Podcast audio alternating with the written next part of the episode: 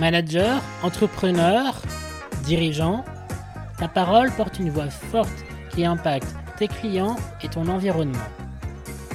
Rebond, c'est le podcast qui donne la parole à ceux qui la prennent, au service de leur performance, de leur action.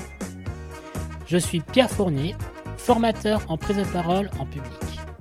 Avec toi, je vais à la rencontre de professionnels inspirants, journalistes, dirigeants, entrepreneurs, managers, qui vous témoigneront de leur rapport à la prise de parole en public, leur apprentissage, leurs conseils, leur impact. Aujourd'hui, nous accueillons Marie Pelletier, responsable projet RH à Cartier. Comment on crée une relation avec son interlocuteur? Plutôt le voir finalement comme euh, une rencontre qu'est-ce qu'on a envie de laisser comme, euh, comme trace à la personne une fois qu'on lui aura présenté notre projet, notre sujet. Cet épisode se fera en trois parties. Voici la première. Partons ensemble maintenant à sa rencontre. Bonjour Marie, comment vas-tu? Très bien Pierre, très contente de te voir. Est-ce que tu pourrais te présenter? Qu'est-ce que tu fais? Ton, parcours en quelques mots. Alors, je suis Marie Pelletier, je travaille euh, chez Cartier Joaillerie International en tant que responsable projet RH. Euh, je suis sur, un, sur une activité qui est un peu spécifique euh, au sein d'une équipe RH puisque je fais de la gestion de projet qui est en quelque sorte un peu l'ADN de mon parcours parce que avant d'être chez Cartier, j'ai travaillé dans le conseil en ressources humaines. J'ai passé deux à trois ans dans le conseil en tant que consultante RH. Et euh, encore avant, j'ai expérimenté les cabinets de conseil, mais plutôt du côté fonction euh, administrative, donc euh, en tant que RH. À l'origine, j'ai un parcours plutôt orienté littéraire, donc un passage en classe préparatoire littéraire, ensuite le CELSA, donc une école de communication qui est située à Paris, dans laquelle euh, j'ai pu me former au métier des ressources humaines et de la communication.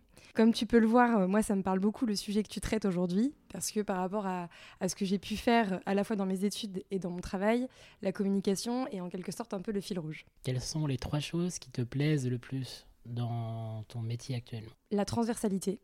Ça, c'est vraiment l'aspect qui me, qui me plaît le plus parce que j'ai l'opportunité de traiter des sujets extrêmement différents les uns des autres. Ça fait un peu plus de trois ans que je suis sur mon poste actuel et j'ai pu voir des sujets allant du télétravail, la gestion des compétences, jusqu'à la diversité et l'inclusion. Donc des sujets vraiment différents et voilà, je les, les cite pas tous, mais aussi la transversalité vis-à-vis des personnes avec lesquelles je travaille, les métiers avec lesquels je travaille. Moi, je trouve qu'on apprend beaucoup des autres et euh, c'est ce que j'apprécie dans mon métier, c'est le fait de pouvoir rencontrer des profils différents, d'apprendre d'experts différents. Donc la transversalité. La gestion de projet, j'en ai un peu parlé, mais moi c'est une manière de travailler qui me convient très bien, avec des temps, une cadence de travail, des objectifs, une dynamique en fait qui me permet de ne pas euh, tomber dans une routine. Voilà, ça c'est un, aspect très important pour moi. Et puis j'en ai aussi un peu parlé, mais euh, la communication c'est aussi un aspect qui est important dans mon travail, parce que euh, mener des projets c'est très bien, mais ne pas en parler ça n'aurait pas, euh, voilà, ça n'aurait pas beaucoup de sens. Ou ne pas les faire connaître. Ne pas les faire connaître, exactement. Donc euh, il y a un vrai enjeu autour de ça qui, moi, me plaît beaucoup parce que euh, entre mener des actions et savoir en parler, il y a parfois un, un, écart. C'est pas toujours évident à faire. Et j'aime beaucoup contribuer sur cet aspect-là aussi. donc dans mon équipe, j'ai aussi cette dimension où je vais mettre en valeur des projets que l'équipe peut réaliser, les aider à communiquer dessus, communiquer sur notre action, notre action de l'équipe RH pour nos collaborateurs. On aura certainement l'occasion d'en reparler, mais c'est un aspect en tout cas que j'aime bien aussi. En quoi la prise de parole en public t'aide à réaliser ton métier sur la partie transversalité et euh, gestion de projet? Est-ce que tu as des exemples concrets de réussite où la prise de parole t'a aidé? Alors la prise de parole en public, pour moi, elle est diverse. Euh, j'ai à la fois été amenée à intervenir dans des instances, on va dire, euh, envers tous les collaborateurs, par exemple dans des conférences. On avait, euh, au moment du, du, Covid, comme beaucoup d'entreprises, on avait une contrainte très forte d'être en télétravail presque à 100% pour certains métiers parce que ça s'est produit à plusieurs reprises, euh, les périodes de confinement étaient quand même euh, difficiles à vivre. Et on a mené un projet sur le télétravail pour accompagner les équipes et les métiers qui étaient concernés par le télétravail à mieux le vivre. Donc on avait fait notamment des conférences pour que les collaborateurs puissent euh, davantage être à l'aise, on va dire, avec le, travail à distance.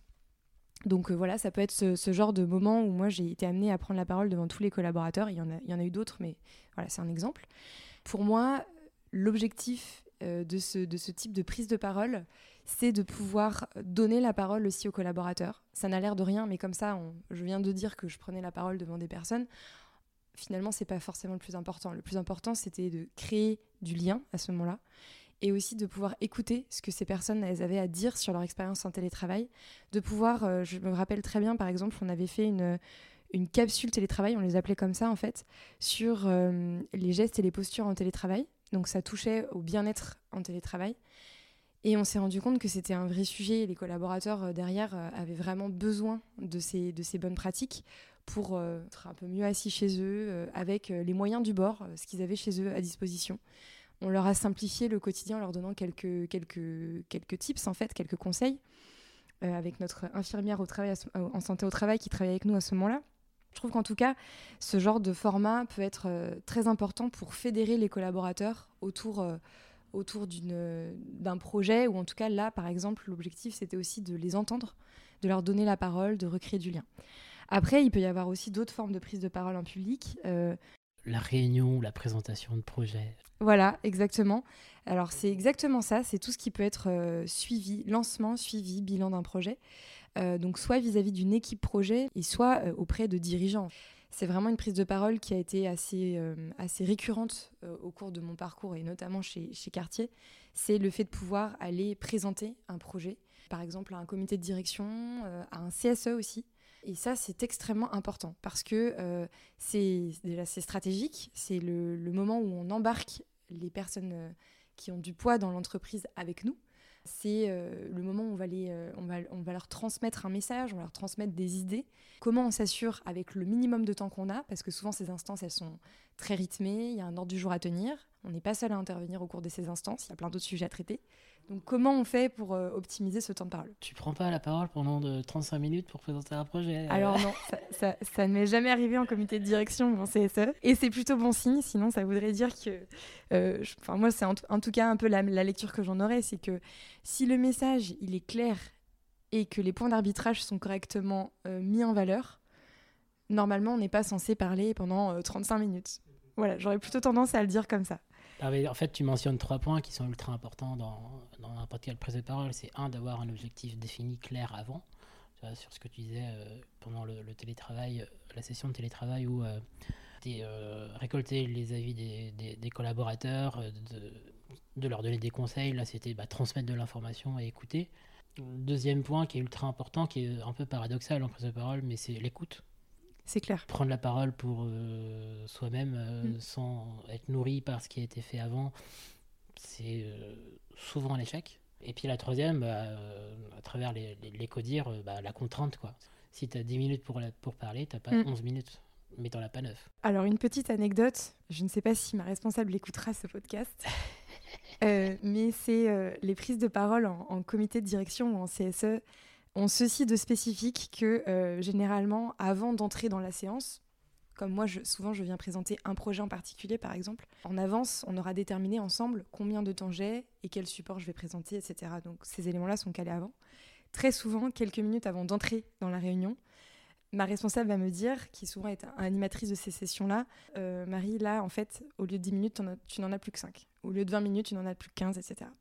Donc, je pense qu'il y a aussi vraiment une adaptabilité à trouver, hyper importante, parce que euh, dans la prise de parole en public, généralement, on y associe souvent un stress. On en parlait, euh, et puis j'ai bien vu que tu avais aussi mis ces éléments-là en valeur. Euh, il y a toujours un stress. Il y a toujours un stress. C'est toujours comme ça. Et alors, comment on gère le stress quand en plus, les repères qu'on nous avait donnés au préalable pour notre intervention ne sont pas les mêmes? Notamment celle du temps, mais ça peut être aussi un PowerPoint qui ne fonctionne pas ça peut être aussi une déconnexion qui se produit au moins bon moment. voilà. Donc, euh, donc il y a tous ces éléments-là à gérer. Et, euh, et c'est vrai que sur, euh, sur les interventions en comité de direction en CSE, il y a de l'enjeu. Il y a, y a, de l'enjeu, alors devant tous les collaborateurs aussi, mais j'ai envie de dire qu'il y a peut-être un peu plus d'indulgence par rapport à un comité de direction qui a moins de temps ou un CSE qui, qui recherche aussi à débattre en fait. L'objectif est différent, tout simplement. Oui, l'objectif est différent, exactement.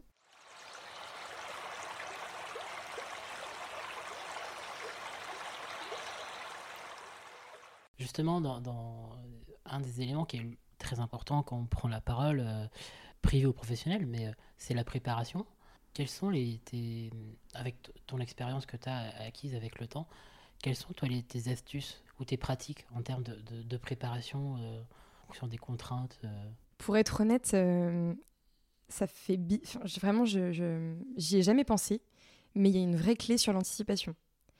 Euh, généralement, quand on intervient dans des instances comme un comité de direction ou un CSE, comme je viens de le dire, mais, ça peut être tout type d'instance, il y a vraiment une question de se préparer à la fois en termes de forme et de fond. Donc je commence par la forme. Pour moi, euh, par exemple, ça c'est l'un de mes outils du quotidien, mais euh, une présentation PowerPoint, elle a extrêmement, enfin, un énorme rôle à jouer dans ce qu'on va présenter. Je sais qu'il y a des interventions qui peuvent se faire sans PowerPoint et il n'y a aucun sujet, mais c'est vrai qu'il y a un vrai support à la parole qui doit être correctement utilisé. Ça ne veut pas dire que ça doit occuper l'entièreté de l'espace. On est d'accord que c'est un support à la parole. Tout à fait, c'est un support à la parole, mais c'est un support. C'est-à-dire que s'il n'est est pas là, pour moi, euh, c'est peut-être un aspect qui va manquer. Il y a aussi un autre aspect, c'est que pour moi, les personnes auxquelles on va présenter un, un sujet, quel qu'il soit, vont avoir une manière différente de percevoir l'information. Est-ce qu'elles vont être plus sensibles à une parole orale, écrite on, peut justement faire écho à tout ce qui est euh, la, question de la mémoire. On n'a pas tous la même mémoire visuelle, auditive, etc. Et donc pour moi, dans une prise de parole, il y a ces aspects à travailler. Comment on va faire passer le message à la fois à l'écrit et à l'oral, en PowerPoint, mais aussi la manière dont on va oraliser son discours autour qu'est-ce qu'on écrit, qu'est-ce qu'on n'écrit pas? Euh, et, le PowerPoint, souvent, il est un peu trop utilisé, justement, un peu trop chargé. Donc la question, c'est comment. On... C'est un euphémisme. Ou alors, au contraire, ça peut être aussi, euh, un... il peut être aussi construit d'une manière qui, euh, qui, qui est pas logique ou cohérente et qui va perdre l'interlocuteur entre ce qu'il va lire et ce qu'il va entendre au même moment. Un bon PowerPoint avec six paragraphes et quatre phrases par paragraphe, c'est génial. Quoi. ah ça, ça arrive trop souvent, malheureusement. Ah non, mais c'est clair, c'est clair. Donc euh, voilà, en tout cas, pour moi, il y a vraiment un enjeu d'anticipation. Pour continuer de répondre à ta question, euh, il y a aussi une question de, et c'est tout, c'est tout, c'est tout, tout bête, c'est que si on est plusieurs à prendre la parole, se mettre d'accord sur ce qu'on dit, chacun, euh, extrêmement important. Je pense qu'une certaine place à l'improvisation est importante quand même. Comme je le disais, il y a aussi une question d'adaptabilité. au moment venu, on aura peut-être moins de temps que ce qu'on prévoyait, tout ça. Donc ça, c'est important. Mais malgré tout, on n'est pas tous égaux face à la parole, euh, la parole en public. Comme on le disait, il y a des personnes qui peuvent être très stressées à l'idée de prendre la parole. Que moi, en tant que chef de projet, j'ai souvent ce côté de médiation où je vais essayer, si par exemple je prends la parole avec d'autres personnes, d'essayer de voir ce qu'elles, elles vont dire et essayer de les mettre en confiance sur les sujets qu'elles maîtrisent. Quitte à moi prendre des parties que peut-être je vais moins maîtriser, mais comme je, je me sais plus à l'aise sur cet exercice-là, il y a d'autres choses sur lesquelles je suis moins à l'aise, mais en l'occurrence la prise de parole en public, chez moi, en tout cas, c'est vraiment, euh, vraiment quelque chose que j'aime bien faire. Je vais, je vais y voir moins de difficultés. Mais sinon, bien se préparer aussi en équipe à prendre la parole en public, c'est extrêmement important. Et après, on n'en parle pas forcément euh, naturellement, mais euh, généralement, la prise de parole en public, il y a la question de, de l'heure avant ou les quelques minutes avant qui sont souvent les plus stressantes, en fait. En tout cas, moi, je, je trouve. Personnellement, ce que j'applique, c'est des exercices de respiration. Quand je sais que. Cohérence cardiaque. Oui. Alors, je ne suis pas forcément très initiée à la cohérence cardiaque, je sais quel est le principe, mais voilà, sinon j'exerce des, respirations profondes. Également, ce que je peux aussi faire, c'est euh, me souvenir de quelques mots-clés que j'ai envie de donner. En fait, si je devais retenir par exemple cinq mots qu'il faut que je mette dans ma présentation à l'oral, quels sont-ils? Essayer de bien synthétiser ce que je veux dire. Parce qu'effectivement, si finalement j'ai moins de temps que prévu, si finalement je quoi que ce soit se passe, quels sont les cinq, voilà, les cinq mots-clés, les trois mots-clés, les trois, euh, trois notions voilà, que j'ai envie de faire passer? C'est une astuce que, que, je peux donner euh, aussi, euh, c'est la respiration, c'est essentiel. C'est un élément qui permet de calmer l'anxiété, ah, c'est clair. calmer le stress. Tout à fait. Et, et, le track est un élément très positif dans la prise de parole. Si t'as pas de track, t'es sûr de te foirer. Et c'est chiant à écouter. Par contre, les astuces, pour moi, c'est très bien connaître la structure, ce que tu dis sur tes cinq mots-clés, les cinq messages clés. Connaître par cœur la structure, c'est pas tout connaître mot par mot, mais les 3-4 phrases qu'on veut mettre en avant et connaître aussi les, 20 premières secondes par cœur. Donc c'est peut-être ces 3-4 premières phrases parce que c'est souvent les 20 ou 30 premières secondes, on est le plus stressé et après, euh, quand l'exercice commence, au bout de 30 secondes, euh, on est dans le bain. quoi. Alors après, c'est ce que je disais, on n'est pas tous égaux face à la prise de parole en public. Moi, je sais que généralement, je n'apprends rien par cœur et je ne prépare pas forcément ce que je veux dire à l'oral. Parce que c'est clair dans mon esprit. Par contre, c'est clair dans mon esprit parce que je l'ai préparé aussi via le support. Et c'est, justement ce que tu viens de dire qui m'y fait penser. Donc après, voilà, c'est à chacun aussi de se connaître, chacun chacune de se connaître en fonction de ses forces et de ses faiblesses. Je pense qu'il y a un autre aspect qui est très important et qu'on néglige souvent, au-delà de prendre la parole en public, comment on crée une relation avec son interlocuteur? Plutôt le voir finalement comme euh, une rencontre. Qu'est-ce qu'on a envie de laisser comme, euh, comme trace à la personne une fois qu'on lui aura présenté notre projet, notre sujet. Pour moi, ça c'est un, un aspect qui est important parce qu'on néglige souvent l'humain, parce que justement on est focalisé sur soi-même. On néglige souvent la personne à laquelle on s'adresse, alors qu'en fait, la manière dont on va dire bonjour, le sourire, le simple fait de se dire qu'on a peut-être de la chance aussi de se confronter à la vie de ces personnes-là par rapport à leur métier, par rapport à leur position, et les questions qu'elles vont aussi faire apparaître et qui vont nous faire maturer un sujet. C'est aussi, par, moi je trouve par expérience, de trouver le positif dans cette expérience-là, même si elle est difficile à, à vivre. La prise de parole, c'est avant tout un dialogue. Exactement parle à des personnes et des personnes vont euh, euh, réagir. Et pour moi, c'est si tu veux créer de la valeur, que ce soit économique ou stratégique ou humaine, bah, à un moment donné, tu es obligé de prendre la parole pour présenter un projet et tu vas recueillir l'avis bah, soit des dirigeants dans ta situation ou quand tu es entrepreneur de tes clients ou de tes partenaires. Donc il y, a un moment où t'as pas un choix énorme de, de parler, de dialoguer et de recevoir des retours. Quoi. Après, c'est comment tu les reçois, c'est un, autre sujet. Alors, euh, c'est un très bon point. Et pour faire le, le pont, j'ai envie de dire, avec l'activité euh, des ressources humaines, euh, si je devais justement expliciter un peu ce que tu viens de dire dans notre métier, pour nous, c'est essentiel de travailler la communication qu'on fait autour de nos sujets. Je vais prendre un exemple très précis.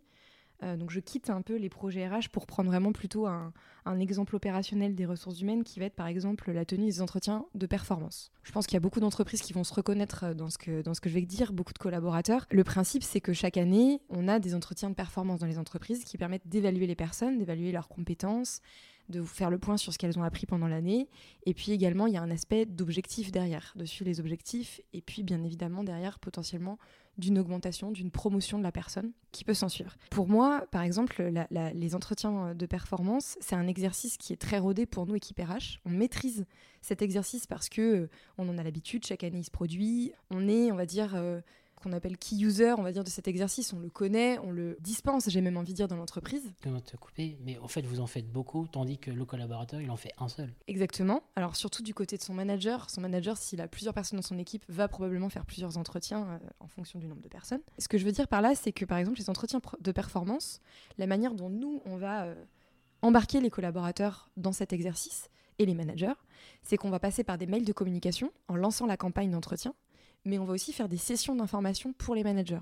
Pourquoi? Parce qu'en fait, on, se rend bien compte que pour embarquer les managers dans la démarche, ne serait-ce que l'outil dans lequel va se passer les entretiens de performance, ne serait-ce que les bonnes questions à poser, comment respecter, on va dire, les différentes étapes de ce process-là d'évaluation, tous ces messages-là, on pourrait très bien les mettre dans un mail, ça n'aura pas du tout le même poids que les mettre dans une session d'information on va le, rendre disponible aux, managers qui en ont besoin, et ça va leur permettre d'avoir les bons réflexes.